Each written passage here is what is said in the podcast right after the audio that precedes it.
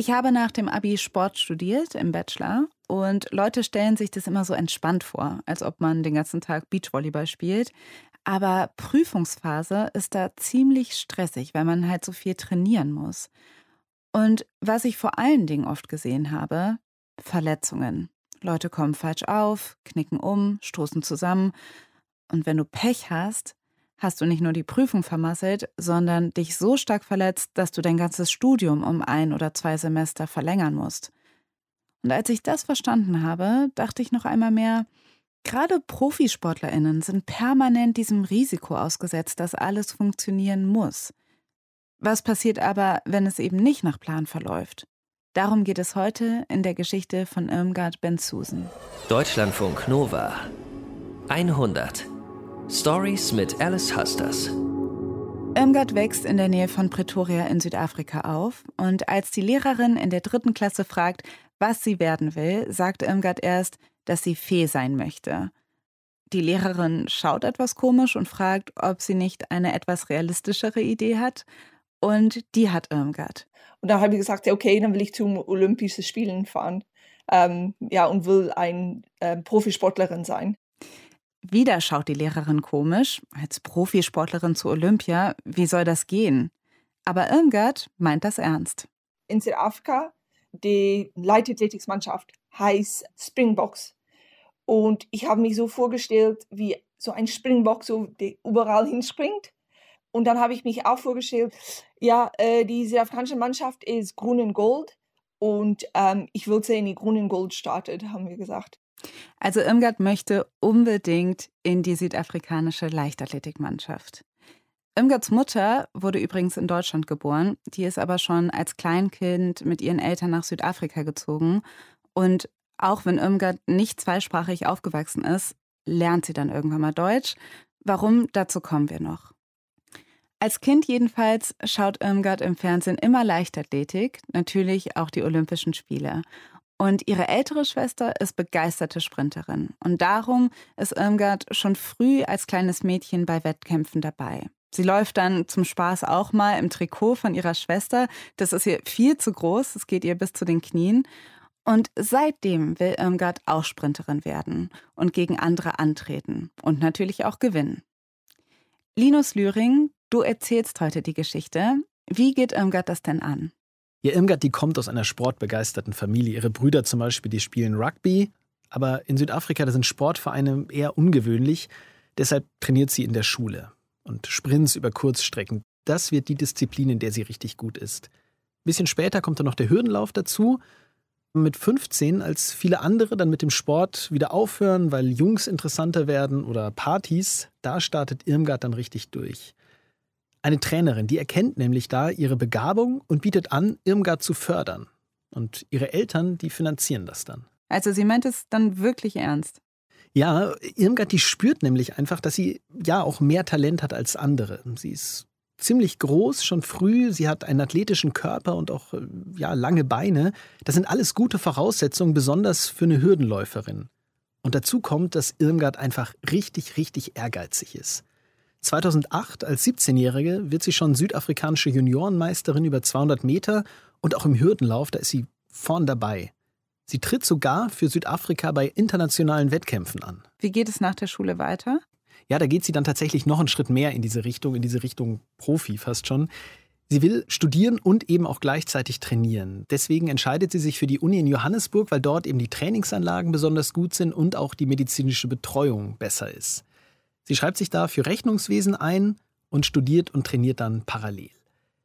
In dieser Zeit ist sie wegen ihrer Erfolge und auch wegen ihrem Talent tatsächlich auf dem Weg ins Nationalteam und damit vielleicht auch auf dem Weg zu den Olympischen Spielen. Sie gehört mittlerweile auf jeden Fall zu den südafrikanischen Spitzensportlerinnen in der Leichtathletik. Auch bei den südafrikanischen Meisterschaften im März 2009 in Pretoria da ist sie gerade 18 und Favoritin in mehreren Läufen, zum Beispiel über 100 Meter Hürden.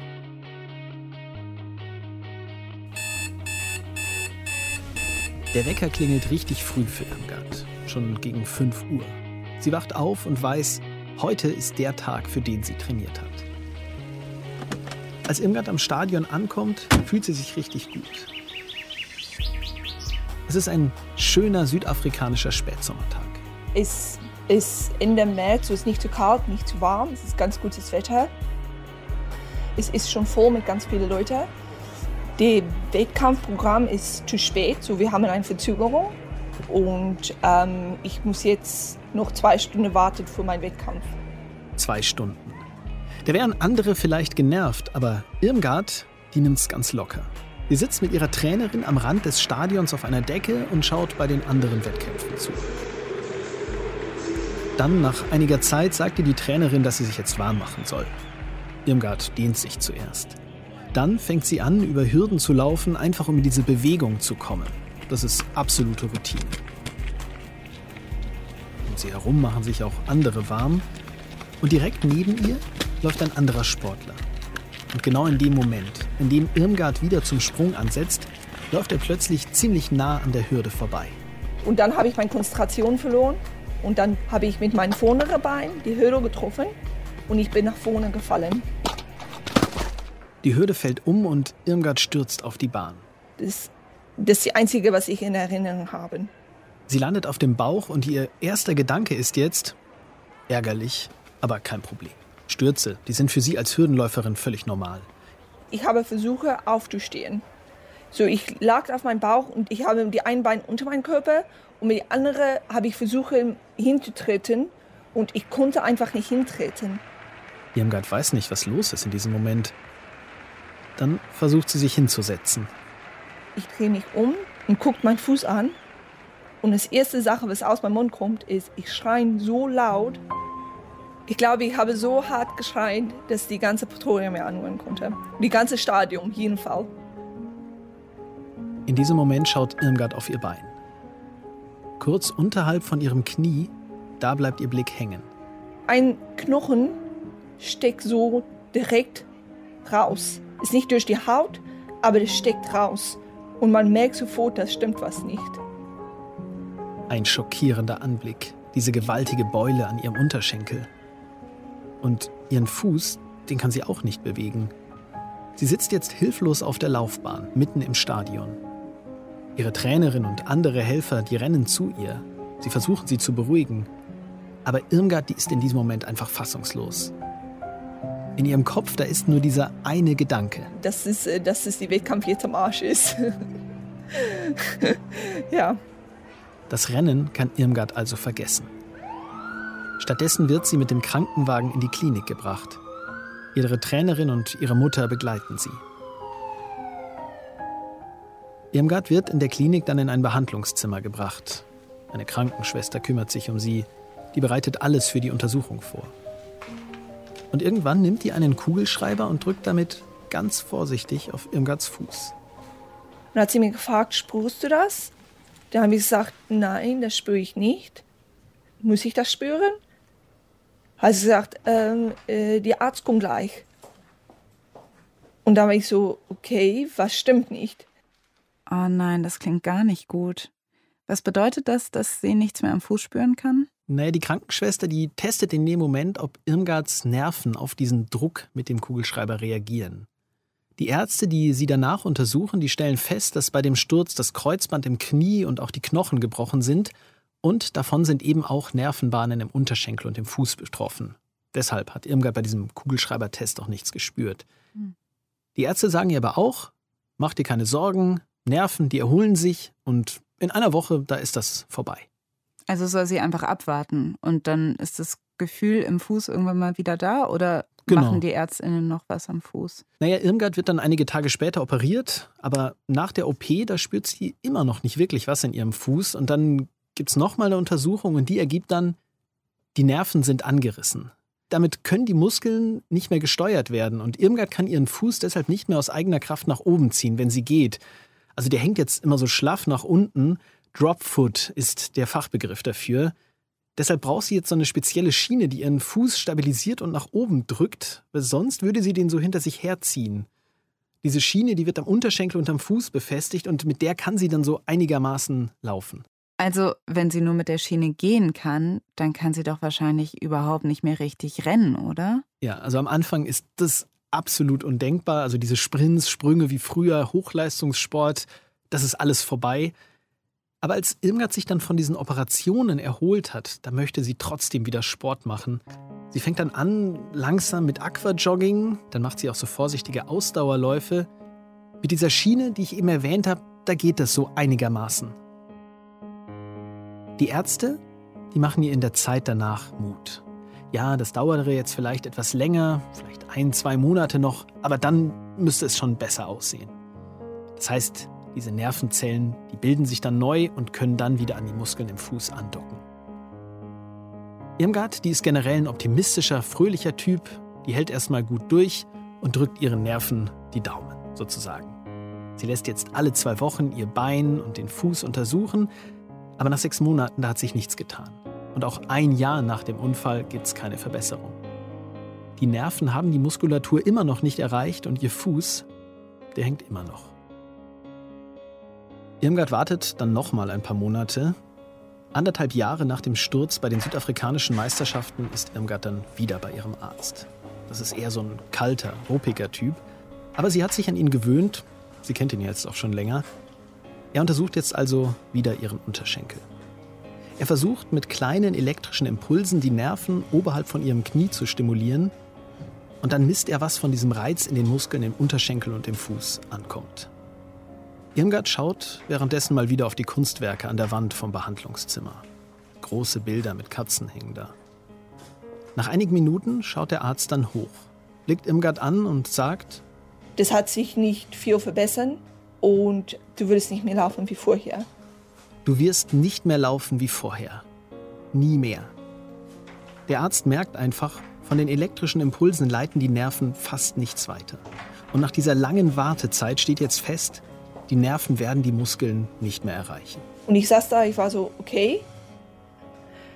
Und ich stand dann auf. Ich habe nicht gewusst, was ich machen will. Ich habe gedacht, du Vollidiot, du hast keine Ahnung, von was du redest. Ihre Mutter holt Irmgard dann aus der Praxis ab. Auf der Heimfahrt im Auto spricht sie kein Wort. Ich kam zu Hause an und ich bin nach meinem Zimmer gegangen und ich habe mich in mein Zimmer abgeschlossen. Und das ist auch gar nichts normal für mich. Und meine Mutter hat die ganze Abend versucht, mit mir zu sprechen, aber ich habe nicht reagiert. Ich war einfach ins Bett, mein Zimmer komplett dunkel. Ja, Irmgard weiß jetzt, ihr Lebenstraum, Olympia und alles, was damit zusammenhängt, das wird nichts mehr. Auf Spitzenniveau wird sie nie mehr laufen können. Sie ist jetzt 19 und Sport, ja, das war bis dahin ja der Mittelpunkt in ihrem Leben. Es beginnt jetzt eine richtig schwere Zeit für sie. Sie macht kein regelmäßiges Training mehr. Ab und zu joggt sie noch mit dieser speziellen Sportschiene. Aber dieses Joggen, das ist eben kein Hürdenlauf. Irmgard fehlt der Wettkampf, diese Herausforderung. Ihre Noten werden auch in dieser Zeit schlechter. Sie entwickelt richtige Depressionen und geht auch zu einem Psychologen.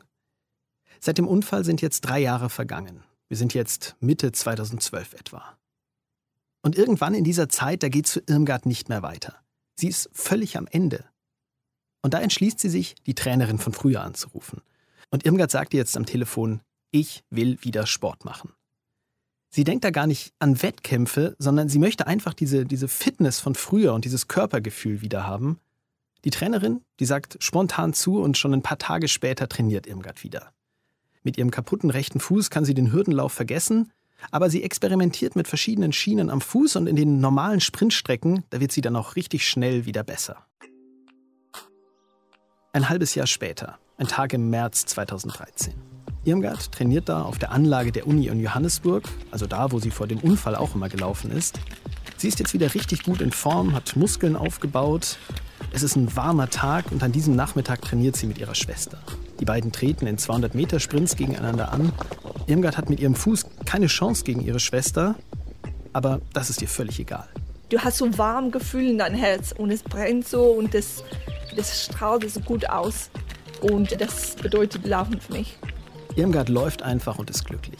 Das ist ihr auch völlig egal, dass es jetzt ziemlich voll geworden ist auf der Anlage. Viele andere sind jetzt auch gekommen, um zu trainieren. Auch ein älterer Herr ist da.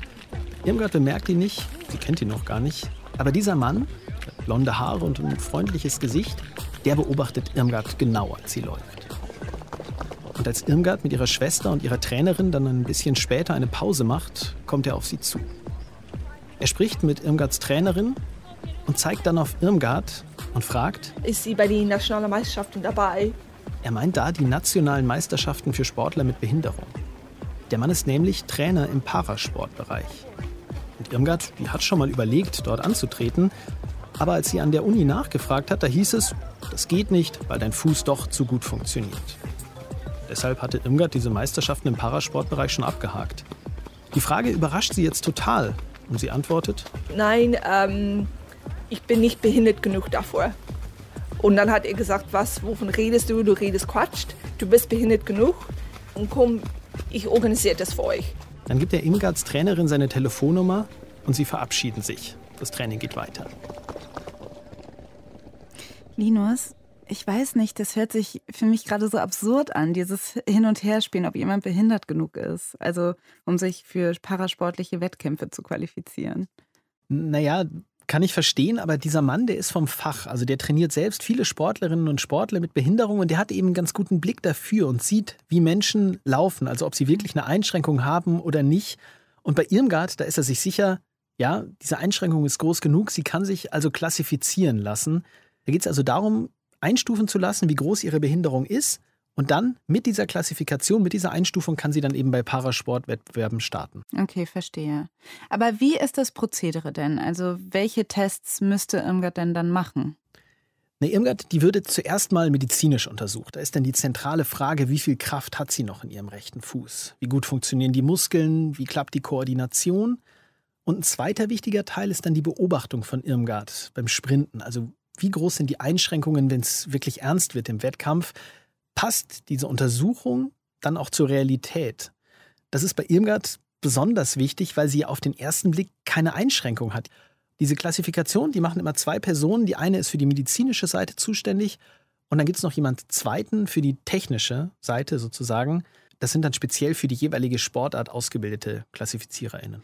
Aber jetzt nochmal zurück zum Trainer, der Irmgard ja helfen möchte. Mhm. Klappt das dann mit der Klassifikation? Irmgard, die wird im Mai 2013 als Parasportlerin klassifiziert.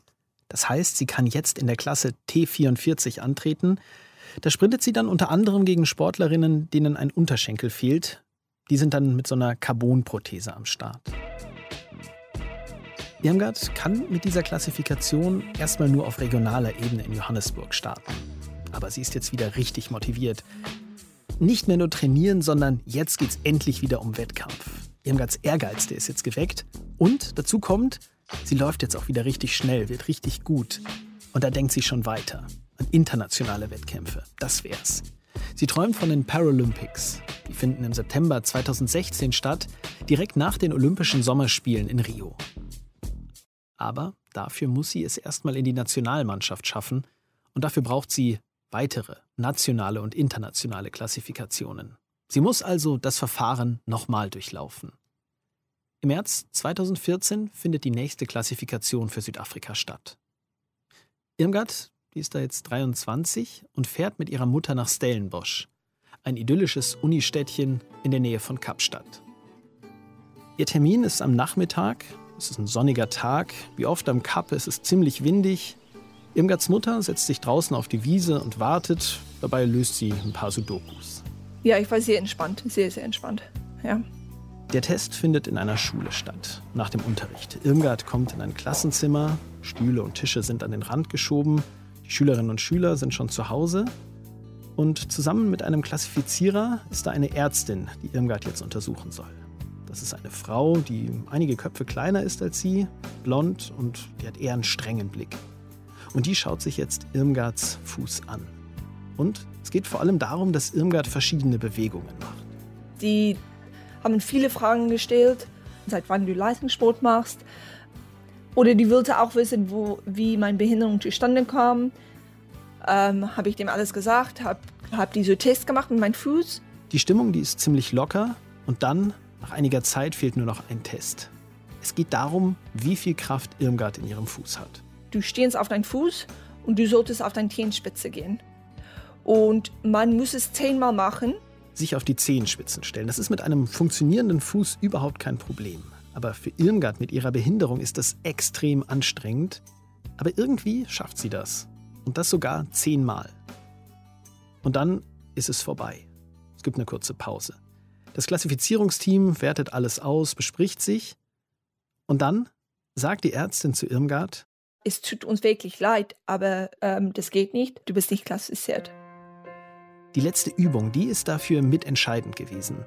Weil wer es eben schafft, mit dem Fuß sich zehnmal auf die Zehenspitzen zu stellen, der gilt als nicht behindert. Der hat also genug Kraft im Vorderfuß. Das ist besonders wichtig beim Sprinten. Und Irmgard, die hat sich mega angestrengt, um das zu schaffen. Und das bedeutet jetzt, ohne Klassifikation darf sie nicht mehr bei Parasportwettbewerben antreten. Irmgard fühlt sich jetzt, als würde sie ins Leere fallen. Alles Entspannte ist weg. Und ein anderes Gefühl, das wird in ihr jetzt richtig groß. Ich habe mich geschämt und habe die ganze Zeit gedacht, dass ich behindert bin oder Parasportler bin oder was. Und ich bin eine ähm, Betrügerin und ähm, in Wirklichkeit bin ich nicht behindert. Auch ihre Mutter ist völlig schockiert, als Irmgard aus der Schule kommt und ihr von dem Ergebnis erzählt. Aber sie will Irmgard aufmuntern. Die beiden fahren jetzt direkt weiter nach Kapstadt. Da wohnt nämlich Irmgards Onkel. Den wollten sie eh besuchen, wenn sie schon mal in der Gegend sind.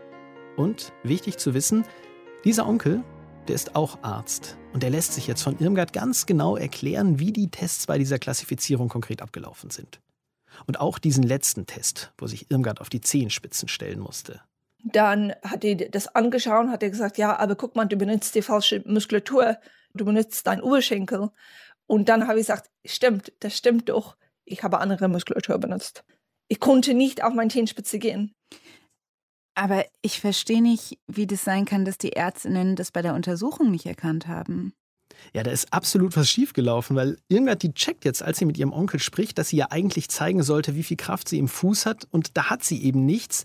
Aber in diesem entscheidenden Test, da hat sie das mit dem Oberschenkel irgendwie ausgeglichen und sich mit Schwung dann hochgedrückt, um eben auf die Zehenspitzen zu kommen als ich mit Irmgard da dann länger wirklich drüber gesprochen habe, da hat sie mir auch gesagt, dass es wohl zu einfach wäre, allein zu sagen, hey, die Ärztin, die ist schuld. Die hätte sehen sollte, dass ich meinen Oberschenkel benutze die für die Muskulatur und die hat es nicht gemerkt und ich war zu naiv und zu dumm.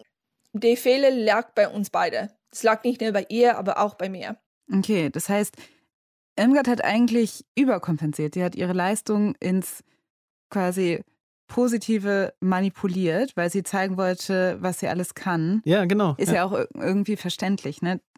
Dabei hätte sie das Gegenteil machen müssen. Ja, ich glaube, sie wusste vielleicht auch gar nicht so genau, worauf es jetzt ankommt. Also vielleicht war sie da auch nicht hundertprozentig vorbereitet auf diesen Test. Aber kann sie den Test jetzt noch einmal machen, jetzt wo sie weiß, wo es drauf ankommt?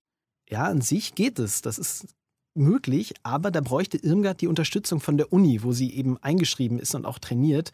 Und das ist das Problem, weil diese Unterstützung hat sie nicht. Die Leiterin dieser Parasportabteilung, die sagt jetzt, hey, ich habe es doch eh geahnt, dass du nicht behindert genug bist. Das hatte sie ja ursprünglich eh schon mal gesagt. Und das heißt jetzt eben, einen neuen Test, den wird es für Irmgard nicht geben. Und jetzt ist Irmgard völlig fertig mit dem Nerven, weil dieser Traum im Hinterkopf, diese Paralympischen Spiele in Rio in zwei Jahren, auch der ist jetzt geplatzt. Drei Tage nach dem Schock über diese gescheiterte Klassifikation liegt Irmgard auf dem Bett. Es ist noch ziemlich früh am Morgen. Eigentlich müsste sie jetzt für eine Prüfung lernen. Da hat sie ein Buch über Steuerrecht in der Hand. Sie liest immer wieder die gleiche Seite, aber sie kann sich einfach nichts merken. In ihrem Kopf, da sind andere Gedanken. Und ich habe, ich habe wieder geweint, habe gesagt, ich weiß nicht, was Gott mir vorhaben. Ich weiß nicht, welchen Weg ich laufen sollte. Muss ich jetzt gehen zum Arbeiten, die Erwachsenen lieben? Oder sollte ich was anderes machen? Oder wohin muss ich jetzt gehen? Irmgards Mutter bekommt mit, wie schlecht es ihr geht und die hat dann eine Idee. Weißt du was? Komm, wir versuchen Deutschland. Und war ich so was? Er sagt, ja, wenn sie die nicht haben will, können wir mit Deutschland versuchen. Deutschland. Auf diese Idee kommt Irmgards Mutter an diesem Morgen ziemlich spontan. Aber sie ist ja auch Deutsche und auch Irmgard, die hat neben der südafrikanischen Staatsbürgerschaft schon immer auch die deutsche. Aber dieser deutsche Pass, der liegt nur so rum. Den hat Irmgard noch nie wirklich benutzt. Sie war auch erst einmal in ihrem Leben in Deutschland, bei ihrer Tante in der Nähe von Hannover. Sonst verbindet sie mit dem Land wenig und die Sprache, die kann sie zu diesem Zeitpunkt bis auf ein paar Brocken auch gar nicht. Ja, aber wenn sie die Aufgabe nicht haben will, würde Deutschland auch nicht haben. Also sagt, weißt du was, wir können das nur versuchen. Das Schlimmste, was sie sagen kann, ist, du bist nicht behindert. Dann bist du auf die gleiche Position. Irmgard überlegt jetzt kurz. habe gesagt, okay, komm, wir versuchen es. Ihre Mutter, die hängt sich jetzt richtig rein und macht erstmal das, was man eben tut. Sie googelt. Parasport, Deutschland, Verband, irgend sowas. Sie mailt und telefoniert und sie schickt auch Videos von Irmgard nach Deutschland, wie sie läuft. Sie bekommt dann Kontakt zum TSV Bayern 04 Leverkusen. Und die Verantwortlichen da, die merken schnell, dass Irmgard richtig gut ist und vor allem, sie sehen eine Chance für eine Klassifizierung. Leverkusen, das ist im Parasportbereich einer der absoluten Spitzenclubs in Deutschland. Und die Leute in Leverkusen, die laden Irmgard jetzt ein, nach Deutschland zu kommen. Im Juni 2014, also nur drei Monate nachdem sie da in Südafrika bei der Klassifikation gescheitert ist, da fliegt Irmgard mit ihrer Mutter nach Berlin. Da findet ein internationaler Wettkampf statt und da soll sie sich jetzt klassifizieren lassen.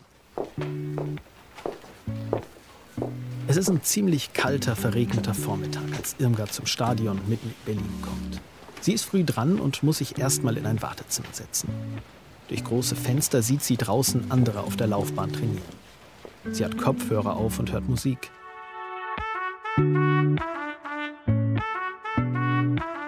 Ihre Gedanken kreisen um das, was gleich passieren wird. Die Klassifikation. Diese Entscheidung, was Sie jetzt treffen, mein ganzes Leben hängt davon ab. Entweder, entweder mache ich Sport weiter oder ich mache den Sport nicht weiter. Entweder muss ich was anderes mit meinem Leben machen oder ich kann auf dem Weg bleiben, wo ich jetzt bin. Neben Irmgard sitzt Sarah Gretke. Sie arbeitet bei Bayer Leverkusen und betreut Athletinnen und Athleten bei solchen Klassifizierungen. Sie hat Irmgard vorbereitet, damit nicht wieder so ein Fehler passiert. Ich glaube, in dem Moment hätte, was weiß ich, was passieren können. Das hätte sie im ersten Augenblick gar nicht mitbekommen, weil sie wirklich in sich gekehrt war und äh, wirklich ganz, ganz konzentriert. Während Sarah und Irmgard warten, geht die Tür von einem der Untersuchungszimmer auf. Und eine kleinere Frau kommt heraus, mit kurzen, blonden Haaren. Als sie weg ist, tippt Irmgard Sarah an. Sarah, es ist die gleiche Frau. Was Irmgard damit der gleichen Frau meint, das ist ein unfassbarer Zufall. Die Frau, die sie gleich klassifizieren soll, das ist genau die Ärztin, die sie in Südafrika abgelehnt hat. Sarah kennt Irmgards Vorgeschichte natürlich. Die Stille war dann auf einmal noch drückender. Dann bin ich noch meine Unterlagen durchgegangen und habe gedacht, oh, fuck, was machen wir jetzt? Weil letztendlich hat sie ja schon mal Nein gesagt. Und wenn sie voreingenommen ist, dann können wir ja reden und sagen und tun, was wir wollen. Sie wird sowieso Nein sagen.